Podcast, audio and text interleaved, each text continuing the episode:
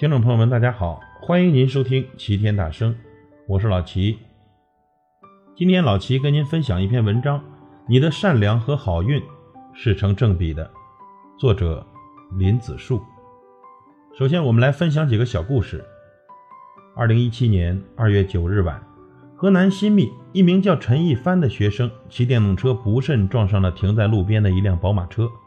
由于车主不在现场，他便写了一封道歉信。然后用信封包着寒假打工赚来的三百一十一元钱，卡在宝马车的门把手里。这此举让宝马车主薛先生大为感动，他向当地的警方寻求帮助，希望找到这名学生，然后将钱还给对方。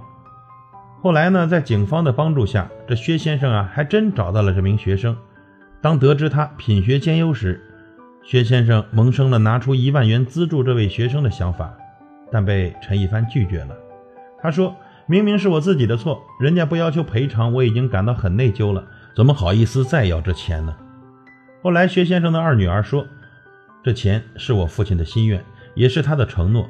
再说，这钱是资助你学习的，如果你要赔车钱，可以等到你毕业赚了钱再说，但这钱必须要收下。”在他的劝说下，陈一帆才收下了这饱含情意的助学金。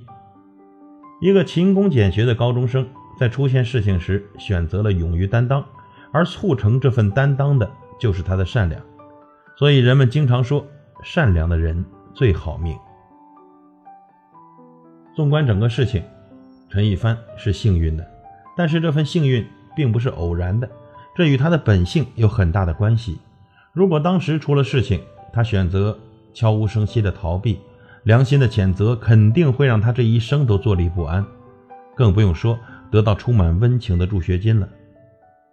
古语云：“人行善，福虽未至，但祸已远行。”这句话是有道理的。善良不仅表现出一个人的本性，更表现出一个人的处事方式。越是善良的人，他们计较的东西越少，敢于承担的责任越多。时间久了，他们的人缘也会更好。这生活自然也会变得更美好。我们再来看另一个故事。单位的小马是一个非常善良的人。前段时间公司让他出差，在去目的地的路上，钱被人骗了。由于我们两个私下关系还可以，他怕完不成任务，就打电话让我给他汇点钱。后来才知道，他的钱并不是被人骗了，而是被自己的善良劫持了。刚上车没多久。有一个小伙子上来讨钱，哭着说自己的家里人生病了，求大伙帮帮忙。这时，整个车上的人都无动于衷。当这个小伙子觉得没有指望时，这小马呀，竟然把整整的两千块都给了他，嘴里还一直说：“虽然这钱我也要用，但救人要紧，先给你吧。”众人惊愕不已。当小伙子拿钱下车后，一名乘客说：“你不会是傻吧？”这么明显的骗子，难道你看不出来吗？小马说：“我觉得这是真的。如果真被骗了，我也认了。要是真的，最起码能在救人上尽一份微薄之力吧。”后来媒体报道了这件事情，结果呢，还真像小马说的一样，那个小伙子当时确实是走投无路了，才想着在车上碰碰运气，没想到真的找到了小马这么善良的人。从那以后。他们成了无话不说的好兄弟。小马生病缺钱，这位小伙子知道后，二话不说就给他打了一万块。小伙子说：“他在我最困难的时候帮助了我，现在到了我报恩的时候了。”其实善良里真的藏着一个人的运气，你在善良里投入的，日后一定会得到成倍的回报。去年我采访了当地一位有名的企业家。当得知他差点曾经被对手置于死地时，我说：“现在你雪耻的机会来了。”他看了我一眼，小伙子，我为什么要雪耻？他也过得不容易。前段时间公司差点破产，是我主动借给他钱，才得以渡过难关。看到我不解的样子，他继续说：“这个世界上终究是善良的人多。”当时他那么对我，或许有自己的苦衷吧。我不能因为他而改变自己的善良。我始终相信，一个人的善良里藏着自己的运气。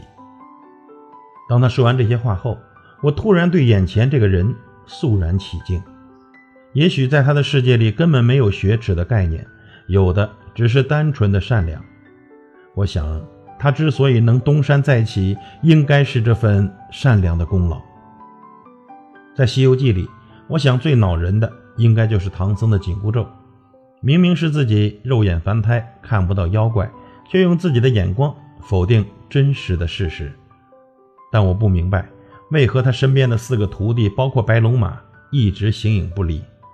后来，我觉得自己找到了答案，那就是唐僧的善良。他传递的这份能量，是徒弟们永远达不到的层面，自然而然地形成一种向心力。很多时候，我们总是抱怨身边的人是个傻瓜，很明显的骗术都看不到。我想他们不是看不到，而是他们在自己的世界里保留了一份真善美。他们会因为一件小事感动。会第一时间为别人考虑，每每遇到事情，考虑最多的还是别人，生怕自己失误的决策给别人带来致命的打击。试想，如果陈一帆没有善良的一幕，或许后面的温情也不会上演；如果小马不善良，那位乞讨者家里或许真的会雪上加霜，看不到生活的希望；如果这位企业家一心想着雪耻的话，他的对手。或许会家破人亡，原本一个幸福的家庭会在顷刻间化为乌有。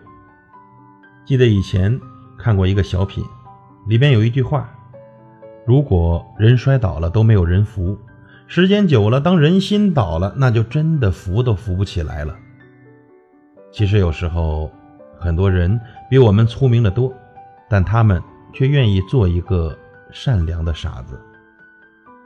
感谢您的收听，我是老齐，再会。